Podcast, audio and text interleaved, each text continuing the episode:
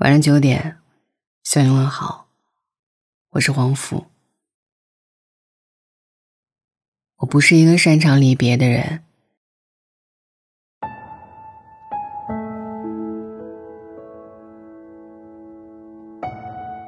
每一年刚开始的时候，我们都充满热情，满怀热情，觉得今年一定会变得更好。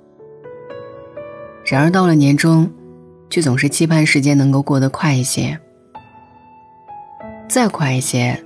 到了年末，又忽然有点伤感，觉得自己还没做些什么，这一年又要结束了。每年都会有一种为什么这么难熬的感觉，这种感觉在昨天被放大了很多倍，因为公司里的 C C 辞职了，C C。是我从创业初期就一直陪在我身边的老员工。忙碌的时候，我们一起加班到凌晨三点。他见证过这一路走来的艰辛和成就。本来以为，明年、后来、未来的很长很长一段时间，我们还是能并肩作战。但他选择回了老家。他说。爸妈年纪都大了，我想给人生少留点遗憾。是啊，在外奔波的很多人都一样，一年回不了几趟家。爸妈身体出一点小毛病，从病到好，自己可能都不知道。我尊重并赞同他的决定，我也知道，人生难得不别离。但是在这个流行离开的时代，我们却始终不擅长告别。离别是这个世界上很残忍的事情，它会把你用力建立起来的城堡从中间扯开，然后告诉你他们有各自想要的生活，而你只能默默说一句：“有机会再见。”实际上。再见，也许遥遥无期。米桑昆德拉在《生活在别处》中写过这么一段话：遇见是两个人的事，离开却是一个人的决定。遇见是一个开始，离开却是为了遇见下一个离开。从小时候开始，我们就在面对离别，无论是突如其来的。还是蓄谋已久的。爷爷去世那天，我望着那张黑白相片很久。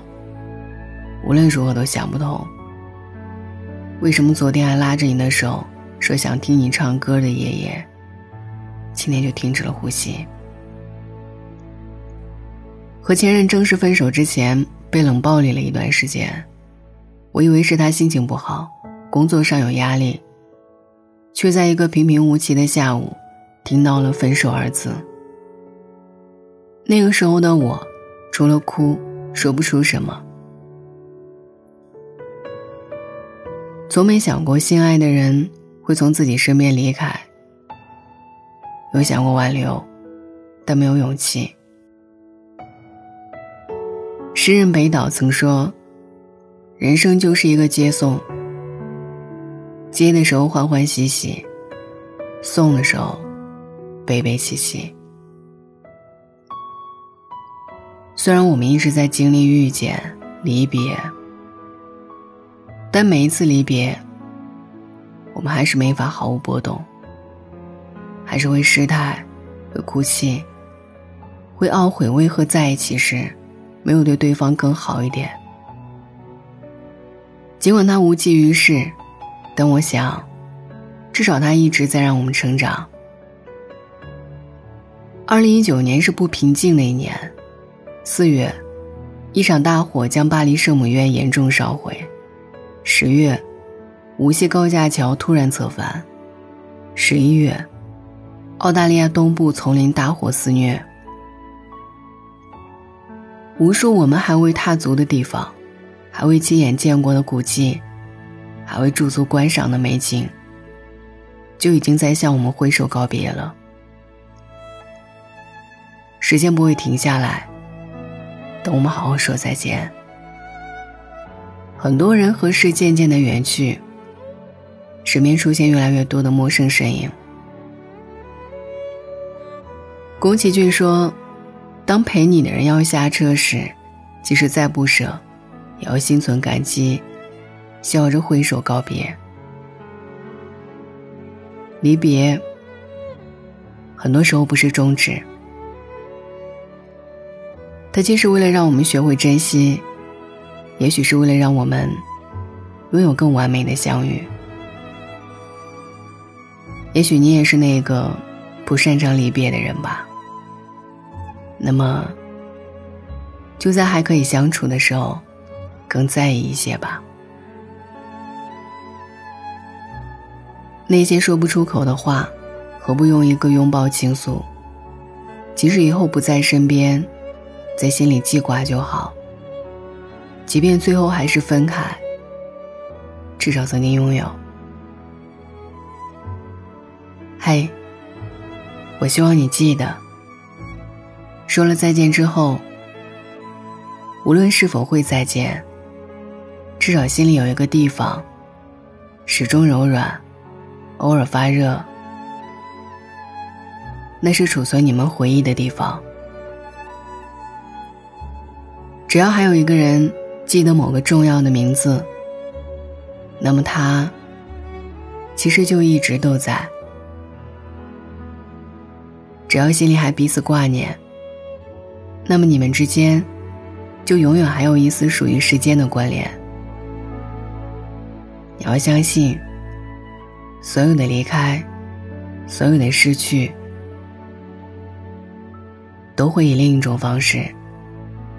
再重新回到你身边。愿你的未来始终有人爱，有人惦记。也愿你的余生少些缺憾，多些圆满。晚安。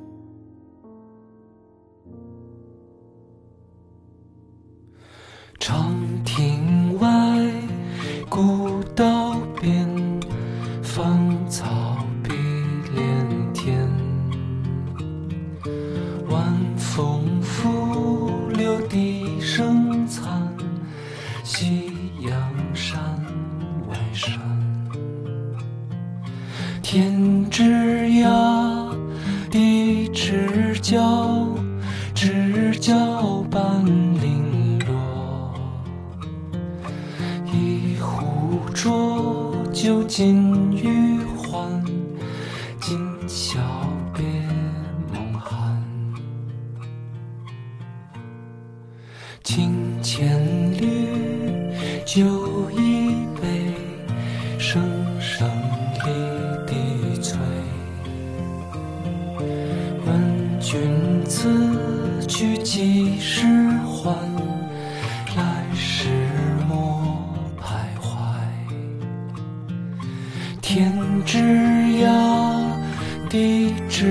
知交半零落，一壶浊酒尽余欢，今宵别